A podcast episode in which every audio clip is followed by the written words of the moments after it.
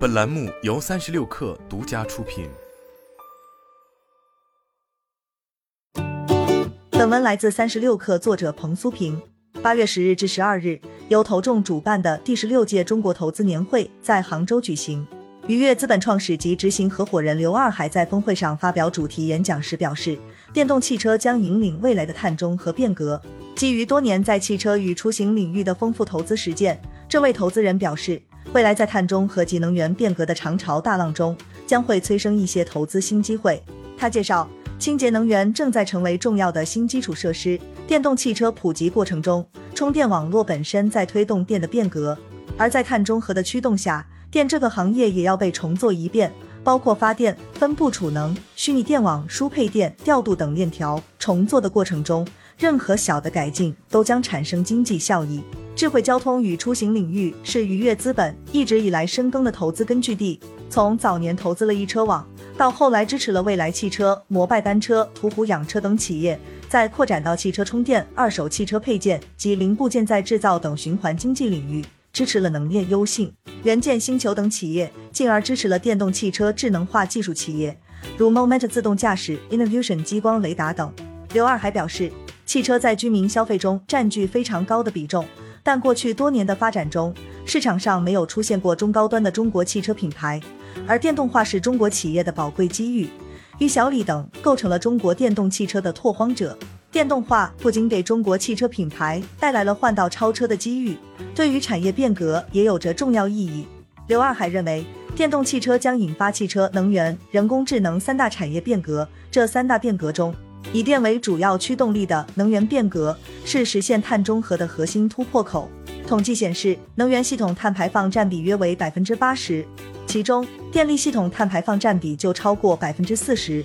实际上，诸如特斯拉、蔚来等电动汽车公司成立之初，愿景就不仅仅停留在汽车领域。特斯拉的愿景是加速可持续的能源，其产品不仅有车，也有太阳能屋顶和其他储能设备。蔚来的愿景是 Blue Sky Coming，同样寄予了对未来清洁能源的憧憬。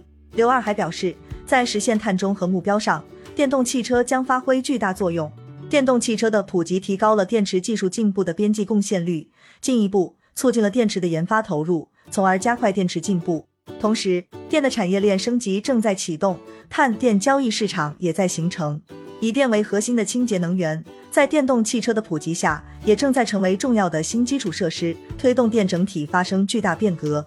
以未来为例，其早年刚开始做充换电业务时，面临着不小的争议，但后来国家能源局发布由未来研究制定的相关换电行业标准，如今。换电网络已成为了重要的基础设施。截至二零二二年七月四日，未来用户累计换电达到千万次。此外，愉悦资本投资的能链智电披露的数据显示，截至目前，其服务充电运营商超八百家，充电站超三点三万座。二零二一年，充电量超过十二亿度，约占中国公用充电市场百分之十八。能链智电正在探索创新发电场景。帮助充电桩运营商利用光伏电能为新能源汽车充电，实现清洁能源的自发自用，将绿电引入充电场站。数据显示，截至二零二二年六月底，全国汽车保有量三点一亿辆，意味着来自需求端的变革驱动力非常强劲。经济学理论中，严格意义讲，不存在独立的供给曲线，只有独立的需求曲线。需求端的变化将引发深远的变革。刘二海说道。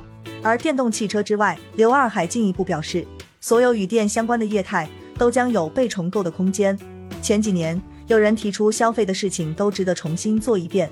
由于疫情的原因，当下新消费的投资热潮有所降低，电这个行业要重做一遍，不仅仅是在说，而是正在做。包括发电、分布储能、虚拟电网、输配电、调度等，都在快速推进中。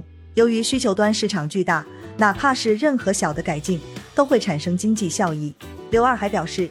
另外，非常重要的一个趋势是，二次电动化已经悄然启动。比如，愉悦资本投资的户外运动装备公司鱼尾科技，已经实现了用轻便小型的设备为户外露营供电。愉悦资本投资的水上运动智能硬件公司纬度科技，研发了电动水翼冲浪板。刘二还表示，能源正与互联网、物联网、移动支付及中国制造一起。构成新基础设施，从而重构中国经济。这个过程中将必然涌现出大量多样的企业新物种。他总结，中国创业历经了三个时代：第一个时代是启蒙时代，从一九七八年至一九九八年的二十年，企业主要靠管理制胜。